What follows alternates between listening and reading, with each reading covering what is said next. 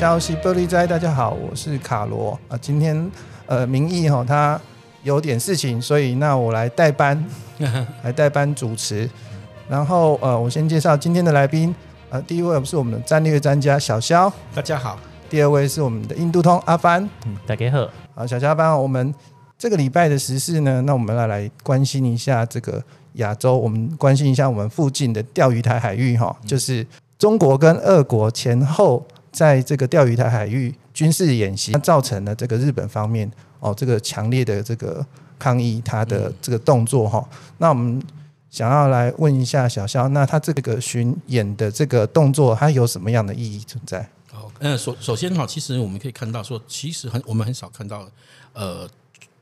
中国和俄罗斯哈一起一起出来进行军事联演这种事情哈。过去我们常看到主要是军机。好，你比如说轰炸机编队，好，那军舰联演的的的事情，其实近年来才开始比较比较频繁出现了哈。过去尤其过去呃，中国和苏那个俄罗斯的前身苏联之间存曾经存在过一段时间的矛盾，长相当长的一段时间，所谓中苏争议时间了哈。所以其实他们他们过去的合作啊，大部分比较是是那个什么。行礼如仪，相敬如宾啊！哈，那可是这这几年来哈，随着这个局势的改变哈，中国崛起了哈，那俄罗斯呢，当然因为对于周边的地缘政治上的介入了哈，也引起引起了与与包括北约哈，甚至美国等等周周诸诸多国家之间的不满哈，所以也他日行孤立哈。那在这个日行孤立的状况底下哈，那那那中。俄其实就各怀鬼胎啊，好，就想要想要营造一种中俄联盟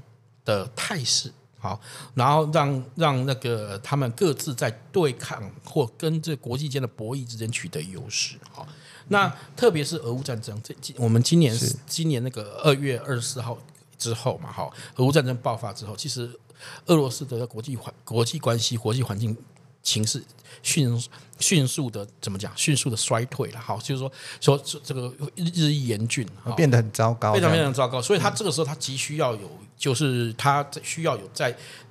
转移他的战略的资资资源和资源。好，他寻求，而这个里面他寻求的对象里面就是就是谁？就中国。好，其中一个重重点是中国。可以，我们可以从从这个北京奥运那个冬奥之后。好，你可以看到他们，他们呃，普京特别飞到北京去，然后签了，据说签了二十二十项协议哈，那标志他们互相的协议。而而中国呢，在战略布局上面呢，也想要利用俄罗斯，好，然后来加强自己在这个国际关系上面的这个地位和和声量，哈，所以他他整个俄乌战争爆发的时候，他跟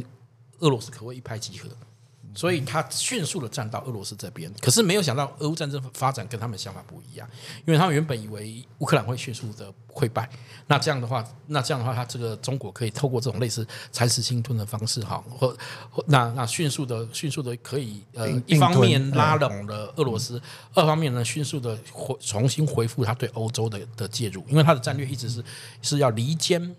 欧洲。和美国之间的关系，然后让让美国势力更弱，让他自己壮大，哈。但没有想到，因为操作失败，哈，他他他特别去，他这个拉拢俄罗斯，反而得罪了欧洲，使得欧洲在这一次，当然还有其他的原因啦，哈。欧洲就重新站立在在美国的旗帜底下。那这样的情形下，呃。俄中之间都是更加孤立，而越加孤立两国之间呢，就更想要拉紧对方，来来让自己已经是日行渐的呃日行严峻的这种情势呢，得到一定的奥援。好，在这样的背景底下，我们来理解这个呃俄罗斯跟中国之间的那个。联合应该说应该说不期而遇啦，哈，或者说不约不约而同进入进入这个这个所谓所谓的、那个、这这个应该说 这应该说狼跟狈自然它就是天生会吸引在狼狈为奸，对对，对，然后然后进入这个钓鱼台，它没有荷尔蒙的吸引力，对对对，我想这个就这个其实就是互相都要演给美国人看，告诉你说我们我们可不是个孤家寡人呢，我们都还有彼此，因为多多少少在呃乌俄战争期间这个。俄罗斯现在的军力，或者说像它的这个海权啊、这个空权上面，多多少少会被看低，因为它的表现上面就呈现出了这种态势。对，因为因为主要有一个很大的原因，就是俄罗斯过去成为呃，就是说从冷战结束之后哈，它虽然经济迅速衰弱。好，因为冷战结的终结其实跟俄罗俄罗斯经济本身有关嘛，好，也但跟治理有关。但是无论怎么样，它仍然是国际间中一咖或者一个非常重要的一咖的原因，就是它的军事实力。但俄乌战争的爆发，他俄军的表现不如预期，使得他在这军事威势上面迅速衰弱。这个时候他，他他必须要拉紧俄俄那个中国中国，而且他特别是他原本俄罗斯也是一样想走两面手法嘛，他拉本来跟他本来跟欧洲。可其实也跟日本发展不发展不不错的关系，可是因为俄乌战争中中被迫表，他他们都被他们都他们都跟俄呃等等于说跟乌克呃对不起跟俄罗斯都划清界限，为了乌克兰跟俄罗斯划清界限，这个时候他当然就只能朝向另外两个潜在的潜在的他可以拉拢盟友，哎盟友，所以想就是印度刚好说到这个就就就刚好还有一点就是哎那前几天就是这个。呃，库页岛他们的这个石油联合开发，它是多国，它包括那个壳牌，英国的壳牌跟日本的三井三菱，对对，他们都有合作。但是现在，而普丁就是下令要把这个开发公司收归国有，叫他们把股权卖掉。对，这个其实就背景，就是因为那个，因为俄乌战争爆发之后，日本是亚洲第一个表态跟跟随这呃欧洲和美国制裁俄罗斯的国家。嗯、那那你要知道，在战争爆发前，其实。呃，日本有相当一部分的人是采取一个呃跟中跟俄罗斯友善的关系，特别是在经济上面，因为因为呃，日本作为一个资源必须要进口的国家，里面有俄罗斯丰富的的矿产，特别是那个能源资源这个部分是他们他们一直想要的，而且而且而且这个部分哈，就是说稳定的这个能源供应上面，俄罗斯的能源的稳定供应商又在战略上对。日本来讲，又是弱化它的潜在对手，也就是中国的一个重要战略。所以在这个背景底下，其实在，在在他们关系比较好的时候，他们合作开发很多很多能源能源的能源的项目。其中一个重要的项目就是刚刚刚刚卡罗尼提到的，就是那个萨哈林萨哈林石油二号二号哎二号计划这个部分。那它结构如你刚刚所说的，就是包括。英国的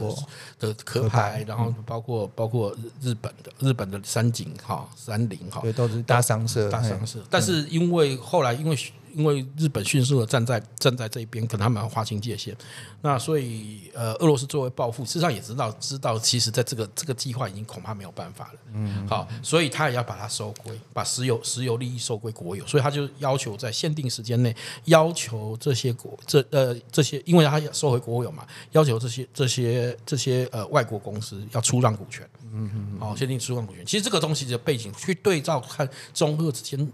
呃中俄之间走得近，跟日本之间之之间，而且同时去威胁日本，其实这个就就其实是有逻辑上的必然性。嗯，那其实很有趣一点，补充一下，就是说刚好啦，就是这个这个萨哈林二号的两大投资国就英国跟日本嘛，嗯，就英国大家都知道，它是从战。开战前一直到开战后，几乎是几乎是整个泛欧洲国家当中，就是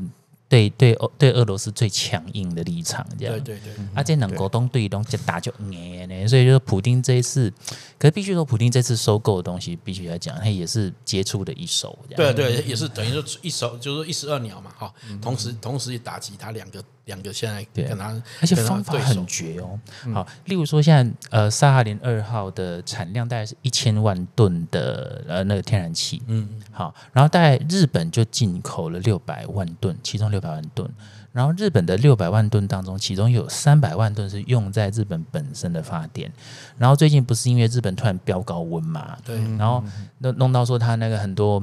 全全国很多老人家就是因为因为点击中暑就滚嘛，我们刚亏电体，然后大家都大家有缺电啊，就有这个东西。其实可是你想，他他他一下子若萨连二号这个被冻结的话，他就三百万吨的。天然气发电这个东西就被卡住，其实对日本来说，哎，马西就挺矮。嗯，然后普丁的这一次的这一招，他还他还变成说，好，嗯、呃，不论你同不同意股权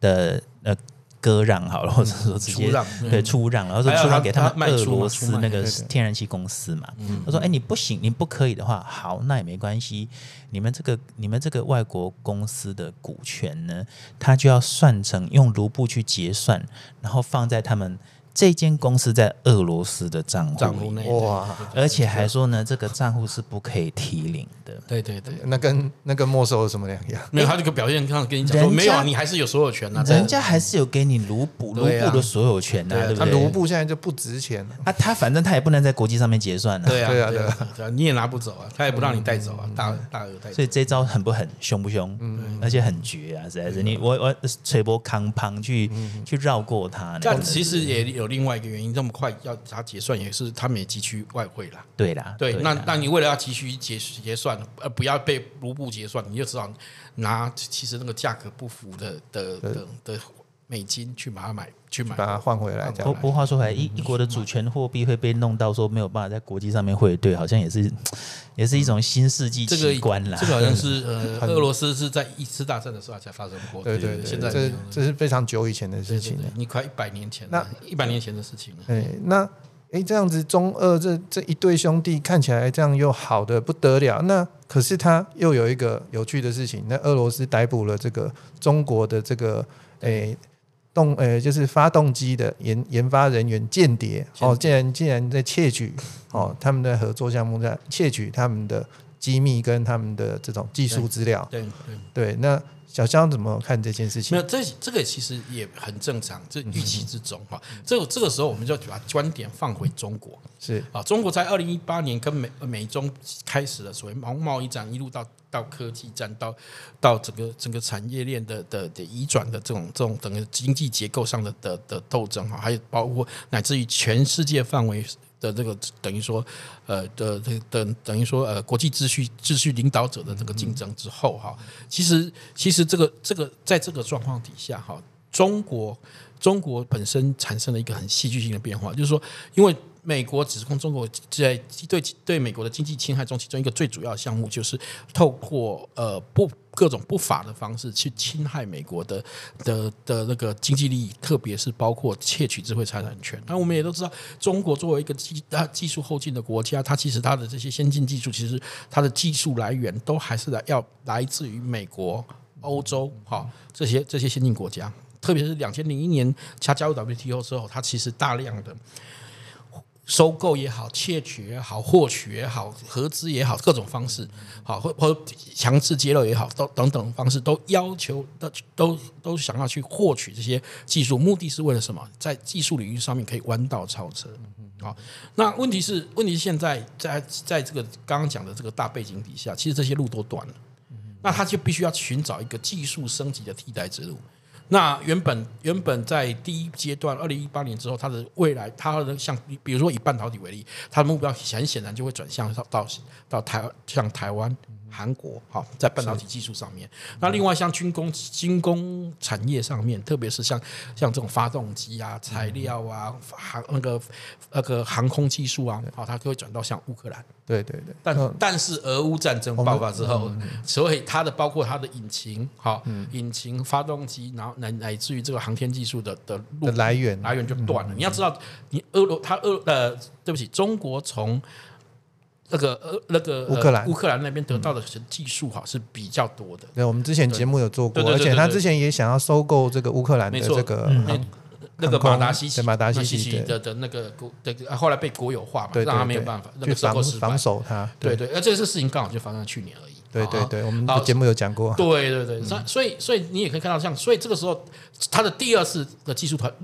来源又断了，所以他只剩下被迫。因为你我们都知道，中国的战机的设计基本上还是走俄系，可是以前俄系俄系的风格里面，俄国其实对这种关键技术还是留一手的。不愿意让中国、哦、他们的那个发动机是封锁死的，锁死的，焊死的，不让不让中国去去逆向沟通，因为中国常常搞这个逆向沟通，所以只能回到俄爹温暖的怀抱。对对，但你也知道俄爹不是吃素的，所以只好用偷、嗯。有多温暖？对对对对对。对，所以这样只能偷。这个其实这个这这部这个部分就是这样来哈。因我们可以看到说，包括中国最近常常绕绕台引以为傲的什么歼十六，你知道歼十六的原型机和图纸都从哪里来？就从乌克兰来的。嗯，而而这个都是原本最早的设计，当然是俄罗斯，但是俄罗斯不愿意给，所以他才会走这条路。另外像辽辽宁舰，辽宁舰对，辽宁舰的母体基基本的船体其实本来就是在乌克兰改的，不瓦良格号就是瓦良格号，就是就是现在这。那个打的最厉害，尼可拉耶夫的黑海造船厂那边，嗯，是是。好，那我们的时间差不多，那我们来预告一下我们 Podcast 的专属节目的内容，就是呃，拜登考虑这个取消对中加征关税的这些比较细节的东西，也比较多可以讨论的东西，所以我们就放在 Podcast。好，那也希望呃，如果各位校友、各位听众喜欢我们的节目的话，也也也请资助我们哦，一杯咖啡，让我们能够呃多多制造制作更好的节目。小肖阿帆哈，我们 Podcast 的节目呢，我们的主题就是拜登考虑取消对中加征关税这件事情。他其实前一阵子就有在提出提出这个东西嘛。那呃，小肖，你对这件事情的看法是什么？其实这件事情一直都是呃，一直一直都是现那个，特别是今年哈，就那个俄乌战争之后哈，那个加上美国因为疫情的关系，经济不不好的状况底下哈，他们一直在考虑这件事情。好，那但是这个这个部分，其实民主党内哈，他拜登政府内部其实意见非常的分歧。好，因为以两大两大这个这个相关领域的两个代表人物哈的意见相左为代表，一个是他的财长。好，叶伦，叶伦就其实他是主张要取消这个关税的，而且他透过就是说，他认为事实上这个关税确实会有抑制通膨的的效果，因为我们都知道现在美国的通膨非常严重啊，这个通膨数数目已经压不下，因为之前他们都说那个那个那个数字是正常反应啊，什么那个 其实其实是非常严重了，好像已经压不下来了。好，再加上因为俄乌战争爆发之后，石油价格的。能源价格的上升导致整体物价的上升哈，那所以他们认为说，像以耶伦为首的这些呃财政部的官员就认为说，这个如果呢取消这个川普那时候的关税哈，可能会对于这个就是说就就说那个通膨哈会有帮助。好，那特别是因为毕竟嘛，那个便宜便宜货嘛，好便宜的货源，让民众一般民众可以可以可以买到便宜的中国货，哈，其实好像好像好像是一个一个一个在通在这个消费上上有利的做法。顺便顺便也可以把这个账赖到前任头上。对对对对对对对，就是觉得他是冲动。可是可是坦白说，呃，现在的情形是美国各其实说美国各界其实有共识啊，哈，其实中国。作为世界工厂，或中国作为一个经整体经济分工全全球化这分工体系中不可或缺，或者说一个一个可信赖的的合作者的的这个时间呢，哈的时代啊，已经一去不复返了。大家都有一个共识，就是说要离开。哦，因为中国的的不确定的政治风险和它引发的资源政治风险的太高了。这个就多亏了说习大大他强硬的推动了上海封城这件事情，没错没错，造成他的世界工厂的这个可信度跟可依赖度的大家对。对对，对，尤其疫情中中国这个这种严格的清零态度，让他大家觉得中国政府是本身是一个非常不受控，而且而且而且就是一个一个一个不可理喻的政府了哈，所以他们他们本来对于这种。产业链移转的这这件事情，呃，还三心二意的厂商，其实都已经到到了非得抉择。因为他们一开始武汉肺炎刚开始的时候，该封的时候又不封，呃，人都这样全世界的流动。那现在现在这种呃，大家渐渐的往这个。呃，放宽的这种状况，他们又又疯。你你不管任何人哈，这是有罪无罪，还是还是有病没病这样，反正在一个同一个地方被关了八十几天之后，再怎么样你都会想通啦。对，那基基本上其实就是中国的这个中，就基本上中中国以政治为依归这部分所造成的这种风险，好，政治风险的部分，事实上已经让大家都要退了，好，所以所以其实。其实，呃，财政部部所说，呃，美国财政部叶伦为首的这些官员认为的的能能多少帮助哈，其实是也很可疑的啦哈。那当然也要讲另外一派哈，反对的哈。那反对的代表就是以以那个贸易谈判贸易代表哈，贸易代表那个戴奇为为首。戴奇就说，其实因为今天这个东西无论怎么样哈，你。不管是不是前任，他是美国政府谈判的的的结果。嗯，那你你总体作为以美国政府谈判的结果，你的你所谈判的条件哈，你人家没有履行履行这个条件，然后你你你寄出关税处罚，结果呢，他也没有特特别改善，你却撤除了这个这个惩罚。好，这会造成未来美国在跟各国谈判的时候，你的筹码会尽失，因为大家会觉得说没关系嘛，反正跟你谈这个什么东西，什么都可以答应，到什么时候都都可以赖账。好，所以他认为这是不利于美国谈判的的部分。好，他说要要要撤除可以，但中国必须要应该有要有相应的动作，而不是单方面的去解除这件事情。但是说每一个政府的组成有它的立场，嗯、这很正常。对，但是说政策这种东西，它还是有个延续性。你也别再说，你你随时要一百八十度转弯，你就大你就大转弯这样。对，而且你说要赖到所全全部都赖到赖到台赖到川普去，这是坦白说，反而是让人家感觉你是个不负责任政府的的的做法，因为你看拖啊。对，因为应该正像像刚刚阿凡你讲的，政策要有延续性啊，而且。而且人家可不认，可不认认那认的国玺，可是认的是美国的国玺，可不是，可不是，可不是拜登的签章啊，哈，对不对？所以，所以这个这个部分，其实民主党内其实就很分歧了，哈。再加上这个部分又跟劳工的权益有关，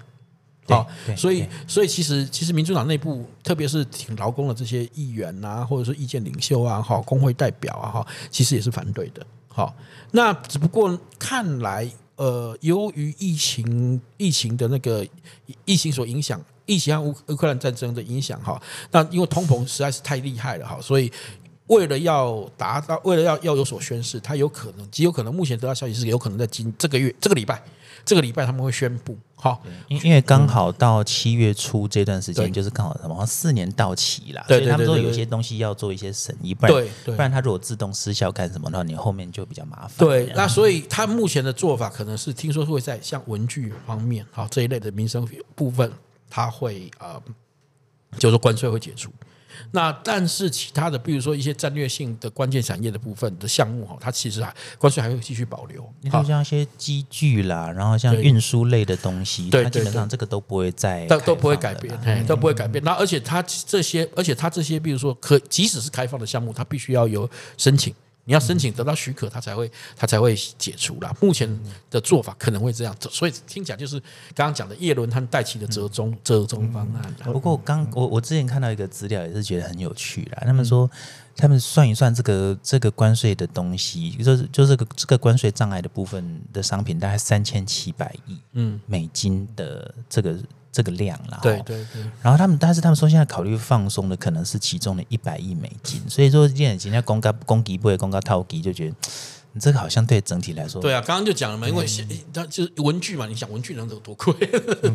写写死你一辈子，对对对对，美国小朋友应该又不是很不喜欢写作业，对 对对，所以他这基本上基本上这个是很难的啦，哈，所以所以这个这个就是一种妥协的效果啦，哈，因为因为我们也知道。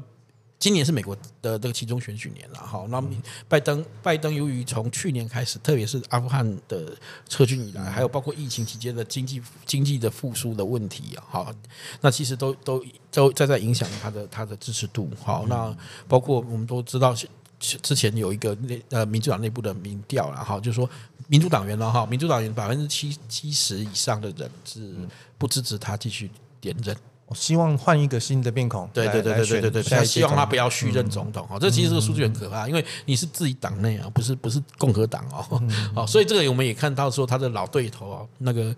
川普也川川普大大也是来势汹汹啊。听说随时听说近近期极有可能会宣布啊，在他们眼中是西斯大帝的复仇。对，有可能会西斯大帝有可能会会回来哦，重新。而而且大概可以预计的是，以前大家都说。那美国总统那个其中选举选坏了就要跛脚嘛？对，啊、不对，我觉得拜登这次其中选举之后应该是截肢了，可能应该整个整整个反弹了，都差不多被更出去啊。虽然他现在的情形蛮蛮蛮蛮严峻的，对，这也是可以反对对，可以反反映出这一部分来。所以某种程度来讲，也有人讲说，那他会不会因为这样更心软弱摆烂？哈，其实。呃，我认为反而不会。他为了不要证明他的政府，他他统治仍然有效，或者说，或者说我也是有时候也可以是来点硬的，所以有可能反而是说，中国其实如果在这方面挑战他的话，不管是经济上，乃至于说政治上或者军事，甚至是军事上的挑战，他又都有可极有可能搞不好会出人意外的硬。嗯，好，这是中国自己可能要比较想。这立场上其实也跟习近平自己在国内的这个政治。政治情性情势也是一样的，因为因为他也是很多人要挑战他的的状态，他也是他就会做更更更更坚持一些东西。据说据说他们的北戴河会议哦，北京那边的北戴河会议，今年好像打算要提早开一点，而且而且时间会延长。那这个基本上据他们的讲法，就是说他们他们国内的这种共产党内这种大型的会议在拖久的时候，其实就是他们的。领导中心的权威没有那么稳固的时候，否则会给你拖那么久，一堆人在那废话干什么？嗯，因为因为这个里面比较要注意一点，就是说，首先我就详细解释一下，第北戴河会议本身是一个务虚会议啦，对，然后是他们一个很重要的什么，就是叫做吹风会。嗯，好，吹风会就意思就是说我放风声，然后大家协调一下，然后这个我已经有一些想法啊，跟你沟通一下，希望支你的支持，在那边一起过暑假的概念。因为原本北戴河就是属避暑啦，好，北戴河避避那个就是它其实正式正式名称叫做北戴河办公制度啦，好，就是因为他他们那个时候热，他们就跑去北戴河，这不是跟清朝皇帝会去跑什么什么避暑山庄？避暑山庄是是是一样一样，所以有人有人才戏称他们叫后后清嘛。很多地方很像了好，那那所以所以所以他们基本上呃这次的呃当然所以所以从习近平上台以后，其实北戴河会没有那么重要，嗯，好，他讲他基本上有点算是定于一尊的的的一个一个吹风会而已哈。那但这次的的因为从上海尤其是上海那个风控严控之后哈，引发还有一些一些社会事件，引发了他不少的对于。呃，现在政府的统治的质疑哈，因为而且同一时间，这个在媒体上面被人家渲染成倒袭啦，就是想说，我觉得还不至于，还不至于，对，那只是说一定会，尤其在这个交接哈交接之时，而且特别是这一个阶段，又对习近平来讲很重要，因为这是他打破那个过去那个两任。两任惯例的一个关键时期哈，所以各种挑战的声音一定会出出现很多哈，而而而今年今年包括中国的经济，包括呃地方财政，包括金融，其实最近都一再的出问题哈，这是这个都会造成他在呃接班，应该说进入第三任期的压力哈，但是必须强调的是是加进入第三任期的压力，好不不意味着说他会被被撤换，但是显然他在人事布局上可能会。会要有更多的交易，或者说要有更多的退让，哈，不可能不能文化旁提。而而且在他的等于是说，他们内部的那种文官，也庞大的官僚体制之内，这个东西，他势必在人事权上要要一些让，要一些让步。这个这个，就算在再怎么独裁的体制里面。独裁都是有，只是说让多让少的问题而已。那而且他们由由于他的所谓的他的那个他的底细嘛，哈，就西派里面，特别是以浙江新军为主的这一批官员，最近都出事。好，最近的出事，或者说表现不不佳，这也影响他的布局。因为他们表现不佳的话，他实在很难把他们提拔到一些重要的，比如说政治局委员，或者他手下真的就是一堆外挂劣枣，怎么浮上台面嘛？呃，就是有人就说他们就不足以，还不够嘛，哈。对啊。好，尤其是像最最明显的例子，就是上海，好，上海李强嘛，好，那个书上海上海市委书记李强，哈，那在他这一次的上海的风控。他基本上有不可推卸的责任啦，哈，所以那那所以其实这个这个搞到上海市政府自己都发公报说，我们从来没有说，我们从来没有下公文要封城，这样，对对对对，这是区委区委做的，自己做的，对对对，推给最下面，对对对，然后然后然后那个那个呃，而且你要看到李强原本是呼声很大，是说在这个事情发生前是，他极有可能不但是会进入政治局委员，甚至还会入场。那现在现在能不能顺利进入政治局，可能都有点问题啦。嗯，好，那把自己的前途炸了。对，其其实中国现在就是大家互现在就是正在一个大家正在在拔根的时候哈。你这个这个这个三百个中央委员，然后如何去协调出二十五个政治局委员，又从二十五个政治局委员中去协调出七个常委。那有消有消息说，甚至有可能进习近平会进一步的权力集中，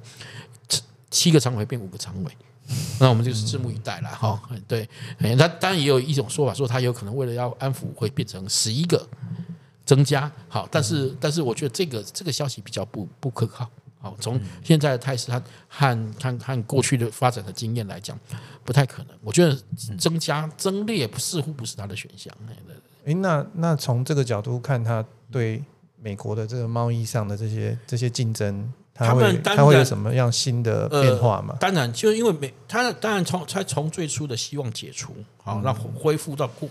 过去哈，但是我们必须说，告诉，可是现在已经回不去了，对啊？可是可是，习近平现在已经回不去了，一去一去不返，对，一去不返了。所以他基本上他现要推推的是，他他知道在这种两强格局，甚至两个不同的经济体制的的认的那个划分已经已经逐渐成局的状况底下，他会想要推推动一个足以保障他呃体制的。对，他就是，呃，他本来是一个呃可以信赖的这个供应商，那他既然。就是这个供应商自己想的东西，所以跟大家的国际秩序这些贸易，所以他有必要重新安排啦。对，对他来讲是有必要重新安排，所以他有比较有可能，就我们都听到的，包括他重推数字人民币，到包括他他这种什么什么双循环，然后内循环、双循环、双循环，对等等哈，好或或者说这是包括像像把这个香港收归哈，这些这一系列东西都似乎他是想要要变成。呃，他他本来之前一国两制是要说 one country two system 嘛，他未来的话可能是 one one world two system 这样子。说到一国两制，这个一个世界两个系统嘛。说一国两制才好玩，那七月一号不是香港他们那个回归的纪念日嘛？对，就就习近平根本是过港门啊，他有入来，但是连在香港过一晚都没有。对对对对，他是甚至是回到深圳过夜后再参加隔天的香港的活动哈。这也某种程度来讲，他也看出他对于香港的不信任，或者说他对于。香港控制的他们不安定感，他们自己对一国两制都没信心了。对对对对对对对，所以这个从这个角度来看，其实你我们从这回到回到回到今天刚今天所讲那个题目，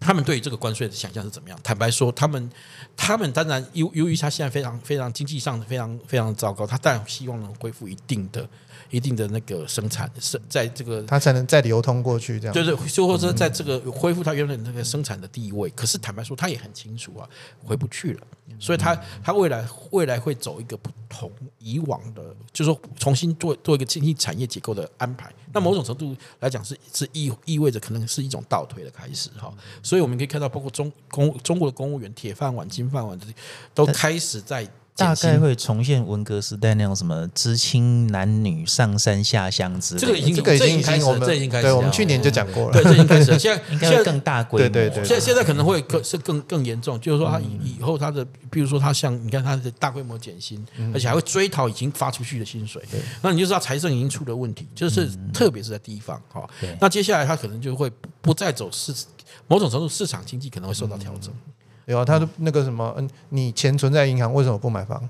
对对对对，恶意不买房，恶意不买房。对对对对对，他现在现在就是这这基本上其实会会去去炒房地产，表示说其实经济确实很糟，所以他又拉回老路。否则的话，本来打压房地产是原本他既定的主主要的对对对主要的政策跟路线。嗯嗯，有一种房票粮票取代是取代这个什么呃原本的货币交易这件事情，慢慢又要出现了。对，嗯。而且另外一个另外一点是说，哦，呃，最近上海那边不是有发生说一个骇客去骇进那个数据库嘛，嗯嗯，然后呃大概十亿的中国人民的数据库，就说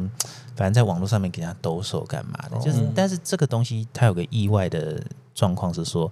嗯，好像他们那边有一个学者吧去。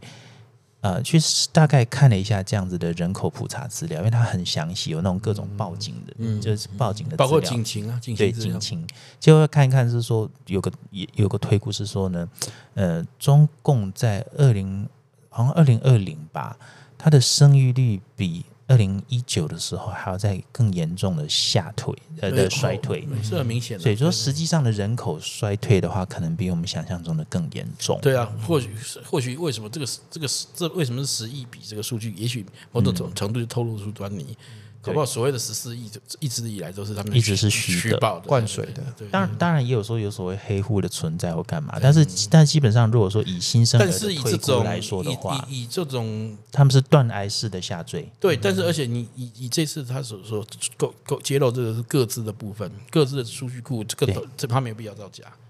因为这是警情的部分，是基本基本基本资料 database，对对对对对，他没有必要造假，对啊。